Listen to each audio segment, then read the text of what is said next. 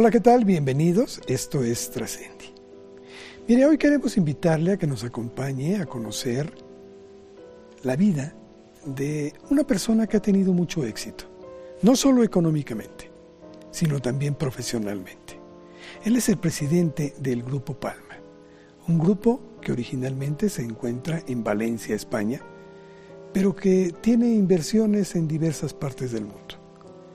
Sin duda, tenemos mucho que aprender. Si lo suyo es el ser emprendedor, creo que aquí podemos abrevar mucho, muchos conceptos, muchos principios y que seguramente nos pudieran servir para salir adelante de mejor forma.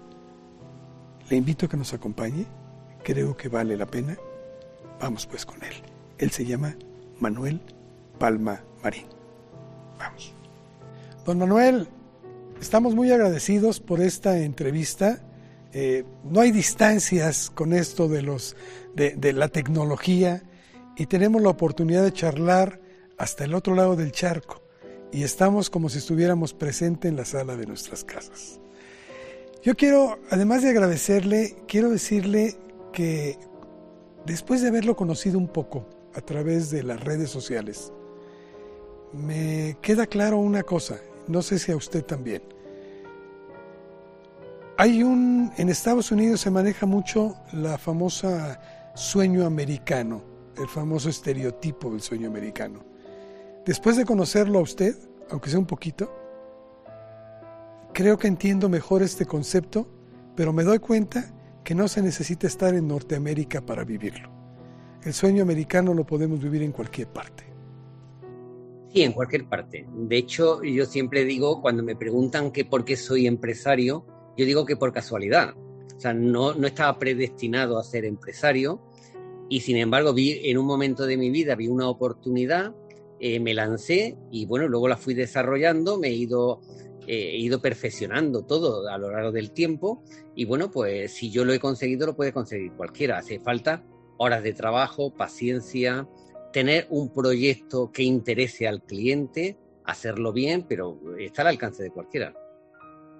Si me permite, vamos a entrar, vamos desmenuzando este, este proceso de su vida, que creo que va a darnos una visión muy, muy, muy abierta y muy aleccionadora para todos quienes la escuchemos. Usted llega a Valencia un 25 de octubre de 1981 con 22 años de edad y prácticamente los bolsillos vacíos. ¿Es correcto? Sí, pero eh, llego antes, o sea, en esa fecha, eh, yo eh, me tocó hacer el servicio militar. Yo era de un pueblo pequeño, de Andalucía, que además es la zona pobre de España, y llego a Valencia a hacer el servicio militar, y el, que era obligatorio. Entonces, al hacer el servicio militar, yo pedí, el, me dijeron que los pernotas vivían muy bien porque iban al cuartel solo durante el día y luego se iban a casa. Y digo, ¿y qué hace falta para ser pernota? Dice, tener familia y busqué en la guía de teléfonos uno que tuviera mi apellido, me presenté en su casa y lo convencí que firmara que era mi tío.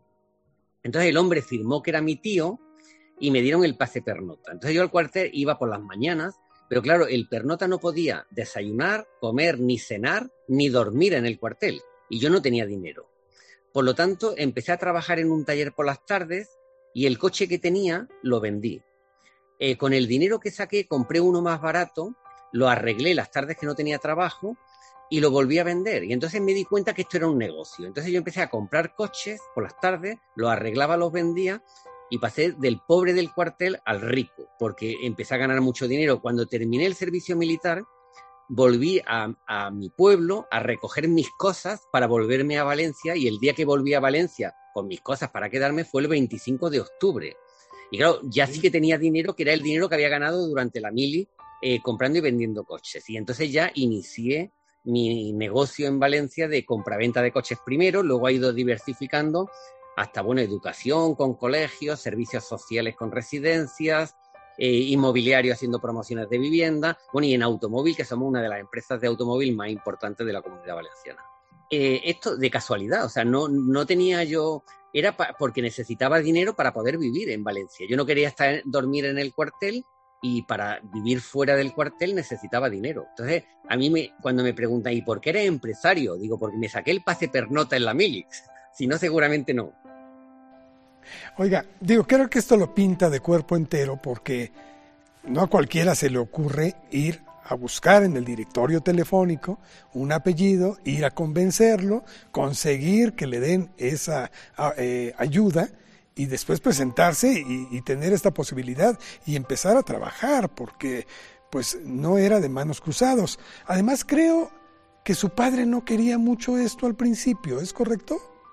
Sí, eh, y además yo lo entiendo que es normal, porque eh, hay que tener en cuenta que con 22 años le dice a tu padre que te vas a otra ciudad a empezar de cero, a la, aventura y además encima para montar una empresa, que era algo como, no sé, no, no, no lo veía bien, entonces no, no estaba en absoluto de acuerdo y de hecho yo el billete de tren lo tengo en mi despacho enmarcado porque para mí era un, un paso muy importante en mi vida. Yo me acuerdo que ya con 25 años yo ya tenía más empleados que años. Y mi padre venir a Valencia y ver, claro, tanta gente trabajando para mí, tanta... Y el hombre venir preocupado diciendo, oye, lo que tú haces es legal. o sea, él estaba muy preocupado como diciendo, yo sí, pero bueno, ¿y esto? O sea, claro, e, era una sorpresa para él, no, no, no esperaba que su hijo se convirtiera en empresario de la noche a la mañana, bueno, y la verdad es que me ha ido bastante bien y ahora está muy orgulloso. De hecho, hubo un antes y un después, yo siempre digo, en el año 93 Aquí hay un premio que se hace cada dos años en España, que es el mejor joven empresario español.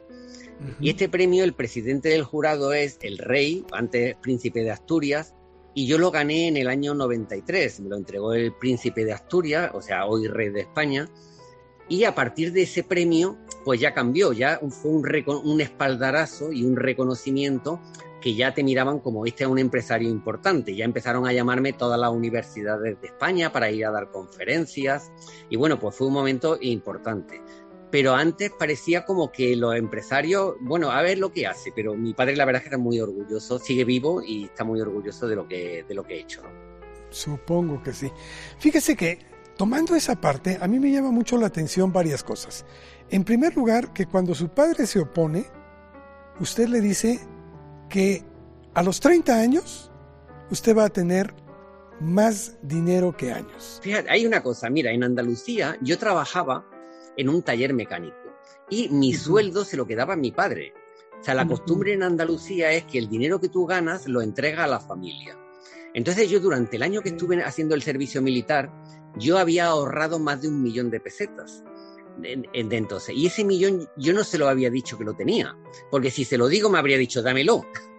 Por lo tanto, no se lo había dicho. Entonces yo pensaba, si he estado en la mili, eh, pues viviendo estupendamente y he ahorrado un millón, ahora que tengo todo el día para dedicarme a, lo que, o sea, a, comprar y vender coches, eh, lógicamente antes de los 30 años voy a tener más de 30 millones. Entonces yo estaba convencido de que lo iba a comer.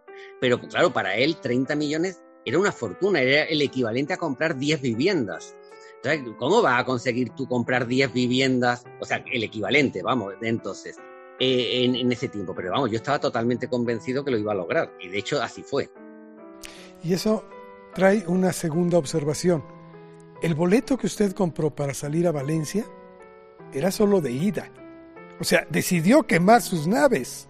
¿Es correcto? Claro, y no solamente eso, sino que yo cuento que durante años yo eh, tenía pesadillas por la noche de que me iban mal las cosas y tenía que volver a, mi pueblo. Y entonces me despertaba sobresaltado. Y entonces cuando veía que seguía en Valencia decía, ah, no, no, está todo bien. O sea, para mí eh, era billete de ida y no había vuelta posible. Don Manuel, al mismo tiempo que usted estaba ya ejerciendo este negocio, empezó a estudiar una carrera. ¿Sí? Y, tenía que estudiar creo que por las noches, ¿no? No, lo que empecé, eh, he estudiado ha sido, eh, ya empecé a, me saqué el título de contable y he estado estudiando, he hecho máster y he estado estudiando, pero digamos que no ha sido una formación reglada, sino formación profesional, de, lo que he ido necesitando, sí. Y sigo estudiando, o sea, a pesar de, de la edad, yo eh, dedico a mi formación mucho tiempo cada año, porque entiendo que la formación es la herramienta más importante que tiene un empresario para desarrollarse. Entiendo que dice que usted no tenía proyectado empezar vendiendo carros, verlo como un negocio, comprar y vender. Pero la vida nos va llevando por ciertos senderos, pero para poder aprovecharlo se requieren cualidades. ¿Qué es lo que usted hizo para hacer este ejemplo ahora? Mira, una de las cosas que yo siempre he dicho, y de hecho está, eh, nosotros la, misión de todas las empresas de mi grupo, y tenemos empresas médicas, tenemos colegios, tenemos empresas de todo tipo dentro de mi grupo, y todas tienen la misma misión, y, y esa la he tenido desde mis inicios, y la misión es, tenemos que hacer las cosas mejor o de forma diferente a como lo hace la competencia. Esa es la misión. Entonces, si yo tengo un colegio, tengo que ser mejor que el resto de colegios y si no soy mejor, tengo que hacer las cosas de manera diferente a como lo hace, el resto de colegios, pero siempre que aporte valor al cliente. Entonces, en todas las empresas tenemos cosas que nos diferencian de nuestra competencia, cosas que interesan al cliente, y yo siempre pongo un ejemplo. Si quieres montar una peluquería en un sitio donde hay muchas peluquerías, eh, puedes fracasar.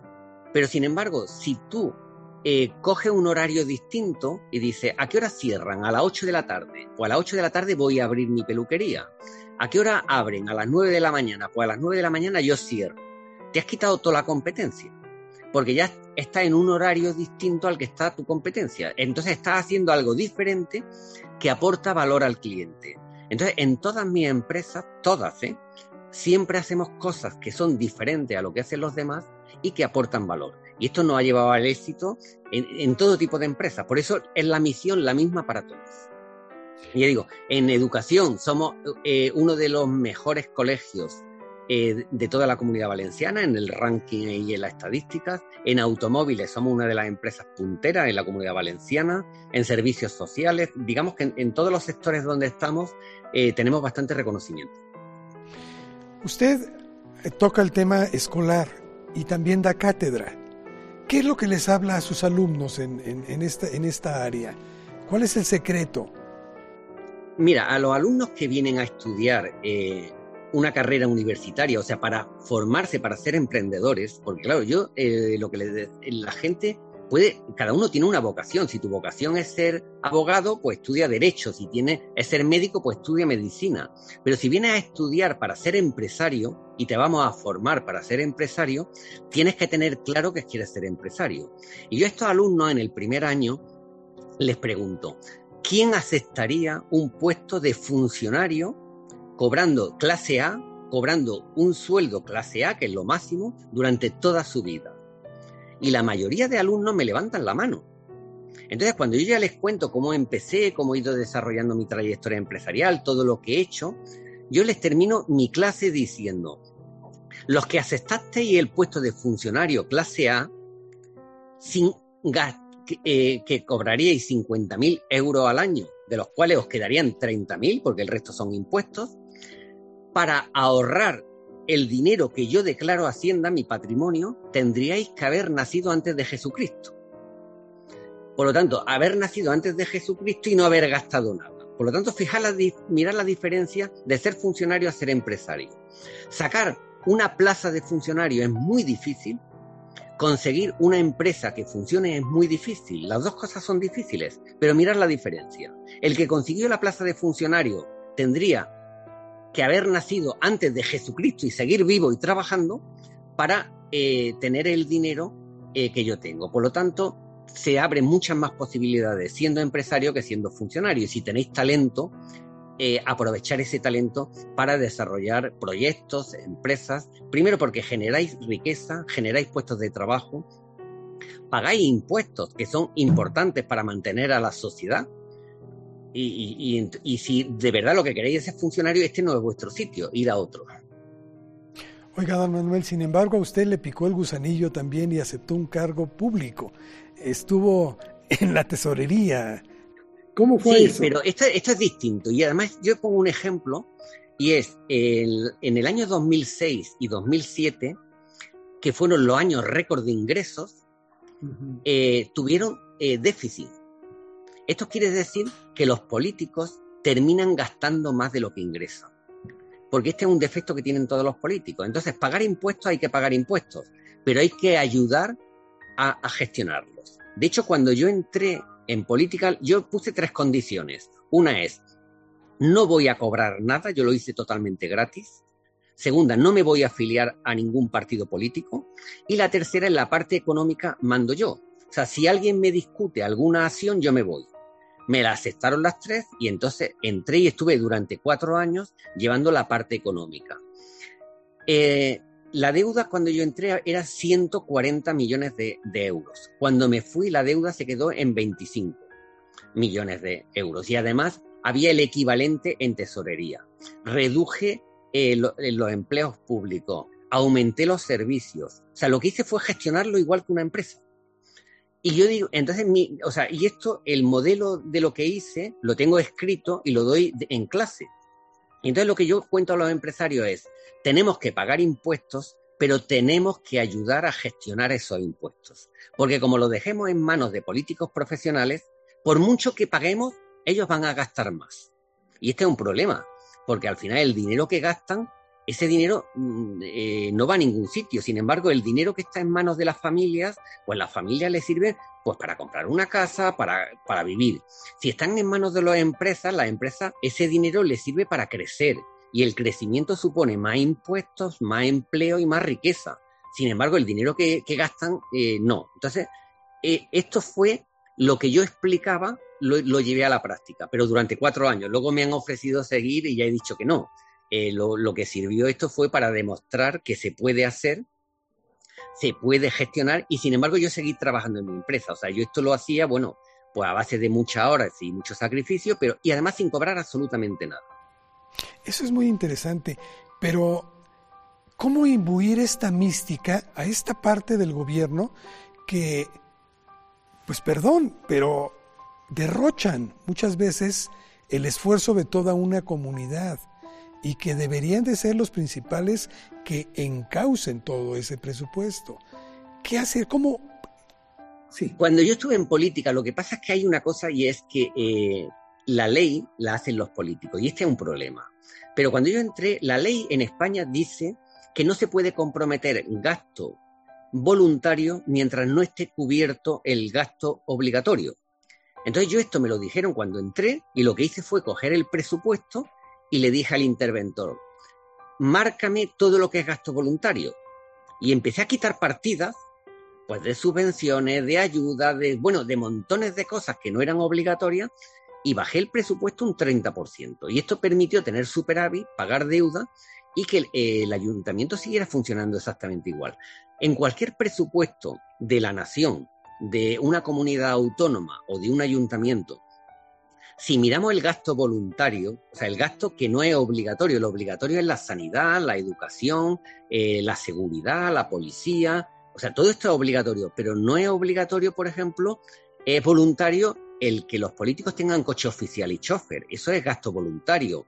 El contratar asesores, porque bueno, pues o sea, hay muchos gastos, eh, las ayudas, subvenciones, que la mitad son compras de votos encubiertas.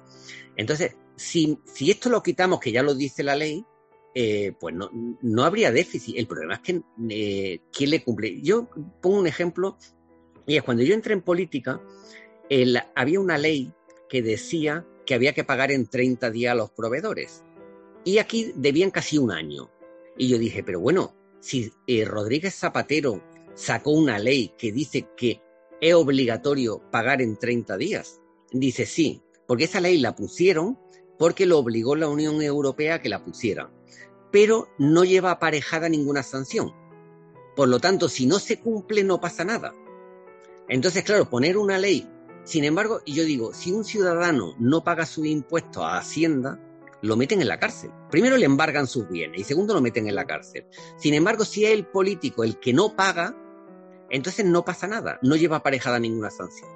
¿Eso qué quiere decir? Que las leyes las hacen los políticos a su conveniencia, no a la conveniencia de los ciudadanos. Qué tristeza, porque ojalá y algún día podamos aspirar a tener funcionarios, eh, por supuesto cobrando, porque también quien bien lo hace merece eh, tener un salario y un salario justo. Pero ojalá y tuviéramos más ejemplos como el que usted eh, demostró que sí se puede. Oiga, don Manuel, usted llama mucho la atención en muchos aspectos y muchos acuden con usted. De hecho, hasta un equipo de fútbol, el Córdoba. sí, pero esto fue, eh, esto fue, esto fue una. Eh, yo siempre cuando me dice, ¿y por qué te metiste en el fútbol? Y yo digo, por vanidad. Yo salí de, un pueblo de Córdoba eh, como inmigrante. Y entonces, claro, volver a Córdoba siendo el presidente del club de fútbol, que era el club, bueno, pues el, de toda la ciudad y de toda la, de la provincia, pues los jugadores estaban encerrados porque no cobraban eh, y estaba en una situación bastante mal. Entonces nos pidieron ayuda a una serie de empresarios. Yo fui, eh, pues un poco de, bueno, pues a ver qué pasaba y al final cuando acordé terminé eh, quedándome el club de fútbol. Pasó de ser un club quebrado a la temporada 99-2000 tuvo 917 millones de pesetas de beneficio pasó de ser un club quebrado al más saneado de la Liga de Fútbol Profesional. Y yo me acuerdo además que el día que presenté los resultados, eh, y además lo pusieron, que eso que era el club más saneado de la liga, cuando yo lo cogí quebrado, eh, entonces yo fui al campo pensando que me iban a hacer una ovación. Y entonces lo que habían preparado una pancarta gigante que ponía, Palma, pesetero, gástatelos. Entonces me pegaron una pitada como si hubiera hecho algo malo. O sea, el ganar dinero, pagar las deudas y sanear el club eh, no estaba bien visto. Sin embargo, lo que estaba bien visto era endeudar el club haciendo fichajes y, bueno, y entonces yo dije, esto no es mi negocio. Es un negocio donde a los accionistas les presentan las cuentas, las mejores de su historia y te dan una pitada, esto no es una empresa. Y fue el momento que aproveché para que había empresarios de Córdoba que le interesaban, pues para ceder las acciones y, salir. Pero bueno, eh, también eh, me han elegido como uno de los mejores presidentes de la historia y ha quedado, porque era un club que estaba quebrado y yo lo dejé muy, muy, muy saneado. Pero eh, también es un sector que me lo pasé muy bien, aprendí, pero no, no volveré, porque el fútbol es un mundo complicado. Y ya digo, ahí fue un poco por vanidad, porque claro, ibas por Córdoba, que había salido de inmigrante, pues firmando autógrafos, en fin, que era un tema bonito, pero ya me di cuenta que esto me quitaba mucho tiempo y estaba abandonando mis negocios, que era lo que de verdad me daba de comer. Sí, que de hecho usted comenta, sí, comenta que fue el día más feliz cuando lo nombraron, pero fue el doblemente feliz cuando renunció.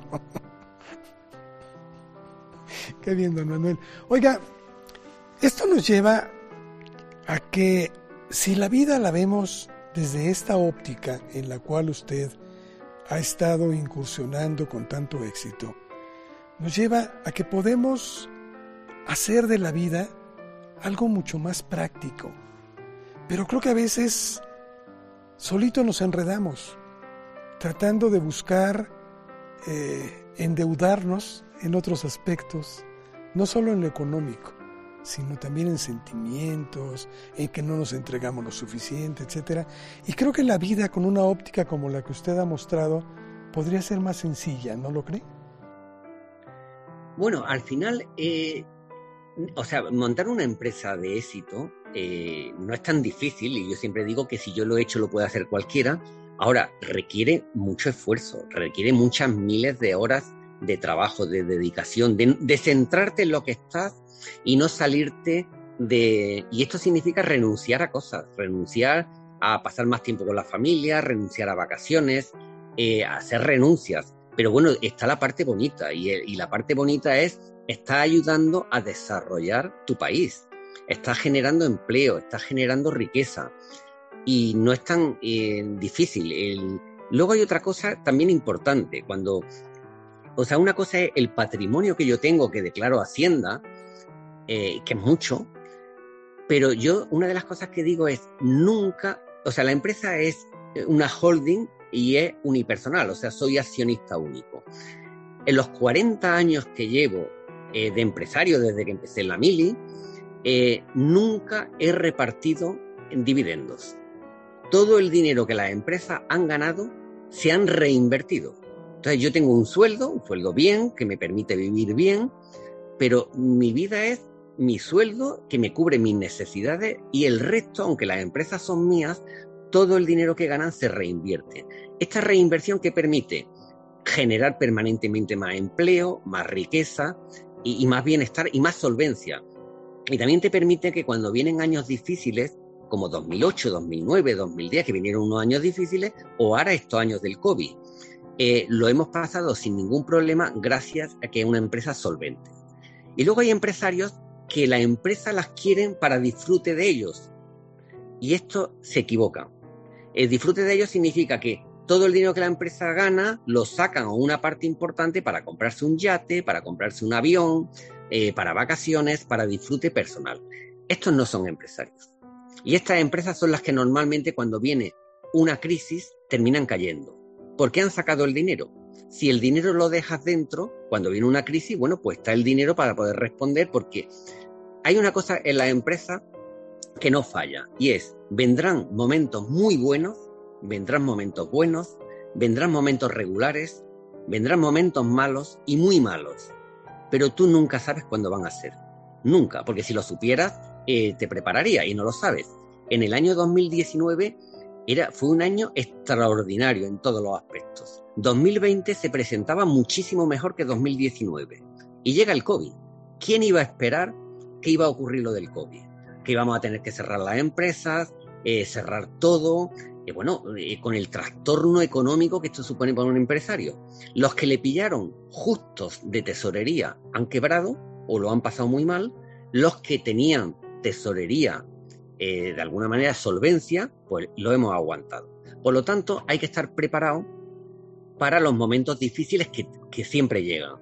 Y para eso hace falta el dinero que ganas que se quede dentro de la empresa, no que te lo lleves.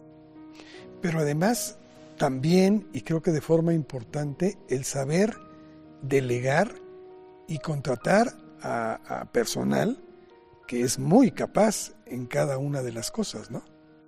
Por supuesto. Eh, al final, el equipo es el que hace, o sea, yo tengo 400 empleados. Eh, hay muchos empleados míos que yo no conozco. Eh, yo tengo reuniones con los jefes de, de cada una de las áreas y estos tienen poderes absolutos para hacer y deshacer. Si luego los resultados no son buenos, pues, y si es necesario porque no funcionan, los cambiaré. Pero desde el momento que asumen ese cargo, ellos tienen poderes para hacer y deshacer. Porque yo siempre digo que el empresario que trabaja mucho, eh, la empresa no funciona. Porque el empresario que trabaja mucho es aquel que quiere controlar todo. O sea, que no se toma una decisión que él no pase por, que él lo mire, que no se, se hace nada, nada que él no controle. ¿Qué pasa? Que esto crea un cuello de botella que hace que la empresa esté permanentemente paralizada por culpa de que él no es capaz de supervisar todo. Pero tampoco deja ser. Estas empresas terminan mal, no pueden crecer, llega un momento en que se paralizan y además crea un cuello de botella que el empresario trabaja mucho, pero la empresa no funciona. Entonces, eh, la buena empresa es la que tiene un buen equipo de profesionales que la dirige y que gestiona con total autonomía. Y esto eh, es clave. De hecho, yo, eh, si hay algo que pueda presumir, es que el equipo que tengo a mi alrededor está más preparado que yo. Entonces, yo creo que este es, digamos, el éxito de una empresa, tener un equipo que es mejor que tú. Claro, pero creo que a final de cuentas también usted aboga mucho por la especialización de cada uno. Es decir, no todólogos, sino cada quien, dicen zapatero a tus zapatos, ¿no? Cada quien al área que le toca. Yo siempre pongo el mismo ejemplo. Yo digo, yo eh, de joven era mecánico, oficial de primera de mecánica. Si yo tuviera que cambiar las ruedas de un coche, ¿cuánto tardaría? Sin embargo, hay personas que se dedican a cambiar ruedas de coches y cobran 10 veces más que un ingeniero, que son los que cambian las ruedas en la Fórmula 1. Estas personas están todo el día, 10 horas, 8, 10 horas cada día, quitando y poniendo ruedas, viendo cómo lo hacen para que sea más rápido, porque un segundo más rápido significa que el coche pueda llegar primero a meta o no. Entonces, algo tan simple como cambiar ruedas, si eres muy rápido, muy rápido, puedes ganar mucho dinero. Pues esto ocurre en todos los sectores igual. En educación tienes que tener gente especializada en cada materia el que da geografía tiene que ser muy bueno en geografía, el que da matemáticas, muy bueno en matemáticas. Eh, si te pones en mecánica, lo mismo. No vale el decir, no, este sabe arreglar todo. No, porque sabrá arreglar todo, pero necesitará mucho tiempo. Y el tiempo eh, el cliente no lo, no lo va a pagar. Entonces tienes que tener una persona especializada en arreglar cambios, otra especializada en motores, otra especializada en suspensiones. Entonces, como están especializados, el trabajo que, uno normal eh, que hace de todo tardaría cuatro horas, ellos lo hacen en una hora. Entonces, sí, la especialización es fundamental. Y cuando alguien es capaz de hacer algo, lo que sea, bien, este tiene el éxito asegurado. Entonces, sí, en todos los sectores intentamos buscar gente y especializarlo. Luego hay una cosa que yo hablo siempre de lo importante que es eh, cuando hablamos de la formación, la formación la vemos como un gasto. Y la formación no es un gasto, es la mayor y mejor inversión que puede hacer un empresario. O sea, eh, una persona bien formada rinde el doble.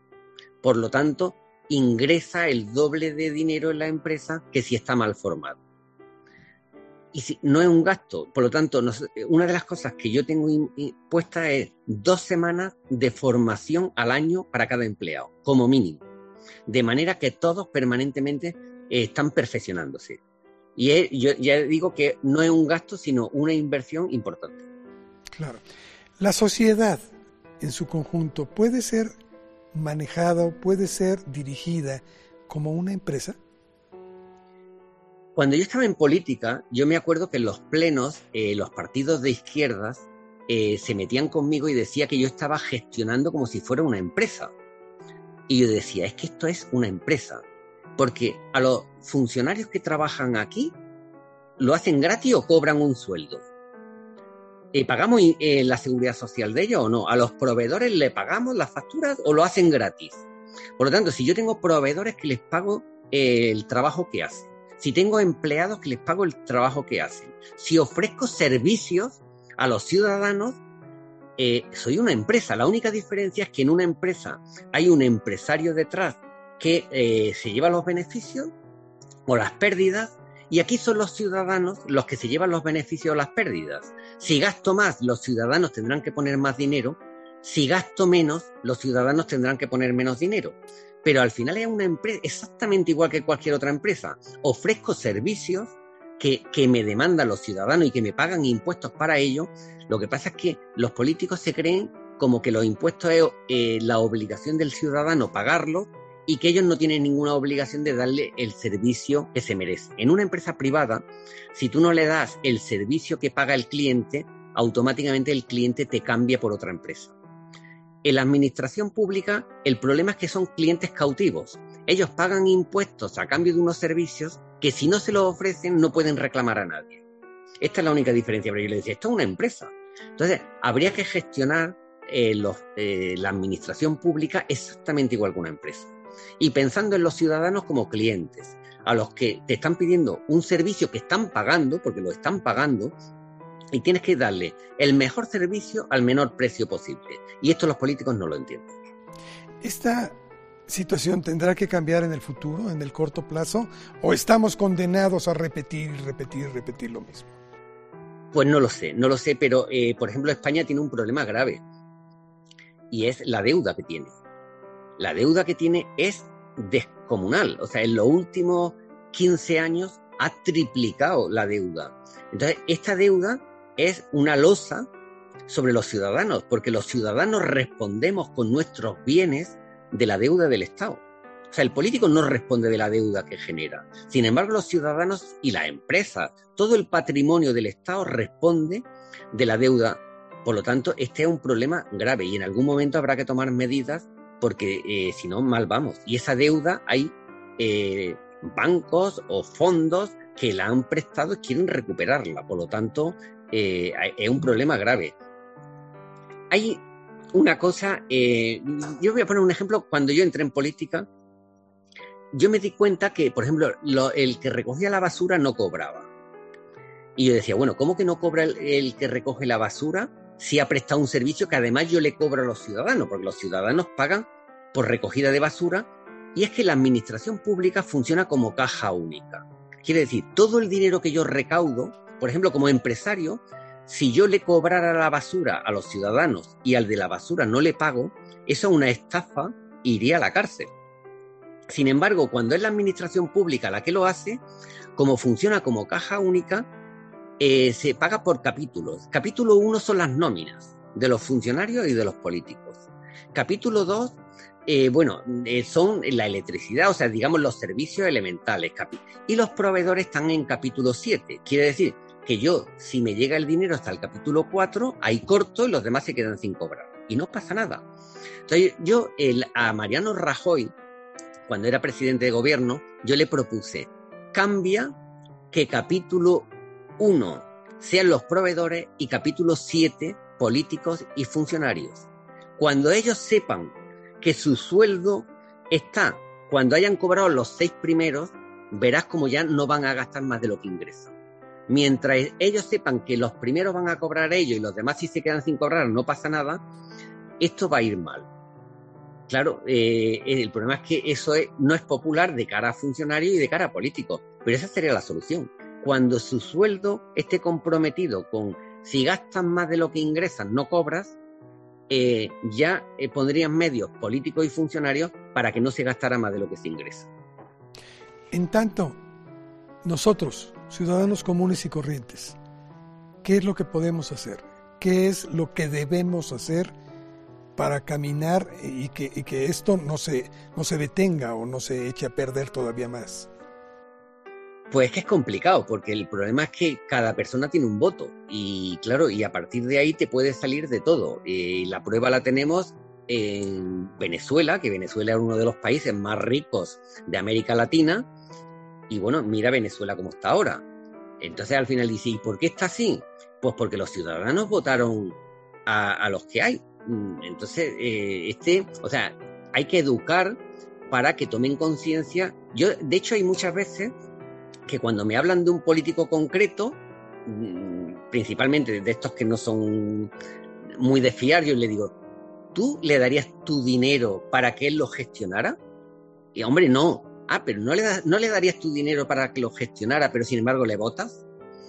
Pues bueno, pues asume las consecuencias, ¿no? Ahí está el problema. O sea, le estás votando a una persona de la que no dice, yo no le dejaría mi dinero para que me lo gestionara. Y al final estás gestionando tu país. Entonces, eh, esto yo creo que es eh, educación y habrá que ir poco a poco eh, generando una conciencia de que cuando vas a, votar estás asumiendo una responsabilidad importante. Don Manuel, ¿qué vislumbra usted en el corto plazo? Pues en el corto plazo hay una cosa que tenemos que tener asumida eh, los empresarios. Yo creo que cada uno en su parcela tiene que hacer eh, lo posible. Yo digo que yo no voy a decidir cuándo llueve o cuándo no llueve. Lo que sí puedo decidir es con el agua que cae, qué hago, cómo la reservo y cuando no llueve, qué hago también para eh, tener reservas de agua. ¿no? Entonces cada uno en su faceta es lo que tiene que hacer lo mejor posible. turbulencia va a haber siempre siempre, y no, las podemos controlar. Y, vamos y no podemos hacer eh, pensar que la cosa va a ir bien o mal porque no lo sabemos. O sea, ahora que la cosa se estaba arreglando con el COVID, eh, tenemos la guerra con Ucrania y entonces tenemos un problema gordo porque el, gas no está subiendo de precio, la electricidad no está subiendo de precio, el petróleo, eh, las materias primas no están subiendo y bueno, estamos con un y además un problema de suministro importante. Cuando se resuelva lo de Ucrania y Rusia, pues seguramente que aparecerá otro problema, otro COVID, otra cosa. Entonces, al final es lidiar con los problemas cada día. O sea, a mí la gente que viene a quejarse, los mando a paseo, te hablo de gente que trabaja para mí, y me vienen con problemas, los mando a paseo y le digo, no, no, nosotros estamos aquí para resolver problemas, no para contarlos, sino para resolverlos.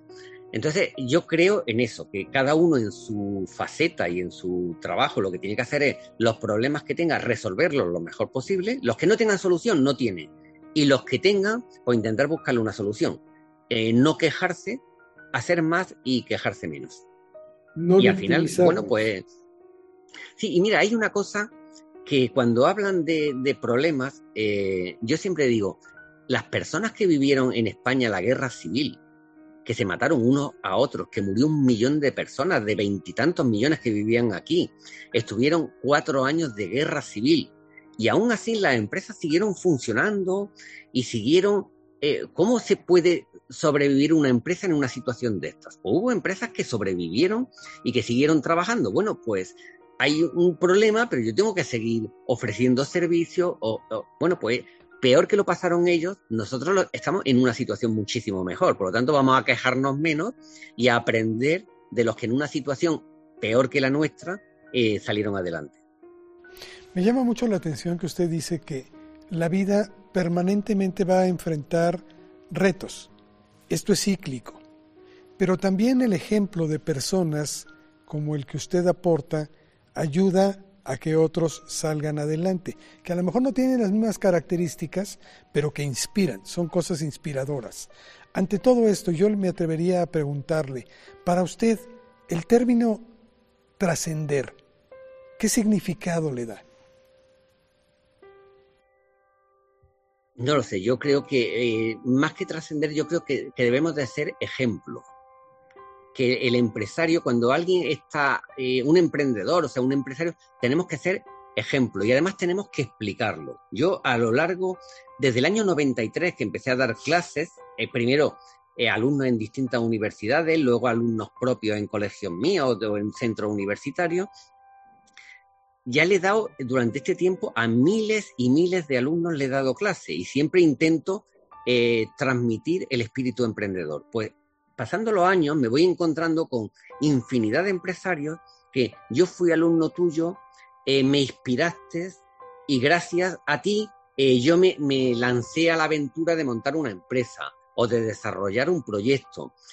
Esto yo creo que es lo importante, o sea, tenemos que eh, ayudar, o sea, y transmitir los valores para que haya más gente que haga lo mismo. O sea, yo ya digo, lo que no me gusta es la, la gente que está eh, si está en una posición, digamos, eh, importante, lo que tienes que hacer es ejemplar. O sea, no puede ser un empresario que se dedique a hacer eh, cosas ilegales. De hecho, hay una cosa que cuando a los alumnos les preguntas, ¿qué es lo que tiene, cuál es la misión de un empresario? Y te dicen, ganar dinero. Dice, vale, pues como la misión de un empresario es ganar dinero y esto siendo muy radical, vamos a vender droga. Y dice, hombre, droga no, ¿por qué? Si es ganar dinero, dice, hombre, es que eso no es legal. Ah, vale, no es legal. Pues ahora te voy a decir, no es legal tener trabajadores sin asegurar. Eso no es legal y es delito penal. No es legal eh, contaminar el medio ambiente. Y eso es delito penal. No es legal pagar impuestos. O sea, si no pagas los impuestos que corresponden, estás cometiendo un delito. Igual que vender drogas. Entonces, la misión de un empresario es ofrecer un servicio que demande el cliente y luego cumplir con tus obligaciones y ser ejemplar. O sea, no puede ser que para ganar más dinero eh, tengas trabajadores sin asegurar, en precario, o, no, o para ganar más dinero no cumples las reglas medioambientales y estás contaminando el medio ambiente. O para ganar más dinero eh, no pagas impuestos, o sea, haces ilegalidades y no pagas los impuestos. Todo, entonces, si una empresa hace eso para sobrevivir, yo le digo, no eres un empresario, eres un delincuente. Y esto, el problema es que estos son los que luego dan el ejemplo y son los que salen en las noticias y parece que todos los empresarios sean igual. Yo llevo 40 años de empresario y jamás he tenido ningún problema, ni fiscal, ni laboral, ni, eh, ni en, el, juzgado. O sea, intento ser lo más ejemplar posible. Hay una frase, que no sé a quién se la oí en una ocasión, que decía, la misión de un empresario es que todo lo que tú hagas pensar que mañana va a salir en la primera página del periódico local. A partir de ahí, si tú sabes que todo lo que vas a hacer hoy va a salir mañana en la primera página del periódico, ya sabes que no vas a hacer nada que sea ni ético ni irregular, que no sea ético. Por lo tanto, eh, tenemos que ser ejemplares porque si no, al final nos terminan tachando como delincuentes por dos empresarios. Y yo digo, también digo igual con los políticos. Hay políticos muy honrados pero el problema es que los que no lo son terminan poniendo en entredicho a los que lo son. Entonces, un empresario lo que tiene es lidiar con los problemas, el dinero que gana reinvertirlo en hacer la empresa más grande y ser ejemplar. ¿Está satisfecho con lo hecho hasta el momento, don Manuel? Mucho, pero mucho porque eh, si a mí, yo siempre digo que cuando yo empecé, si alguien me dice, cuando tengas 60 años va a estar en esta situación, yo, ¿dónde hay que firmar? O sea, jamás me pensé que podía llegar a hacer lo que he hecho. Todos los proyectos que he desarrollado, eh, infinidad, o sea, es que, vamos, he hecho infinidad de proyectos, infinidad, y sigo haciendo.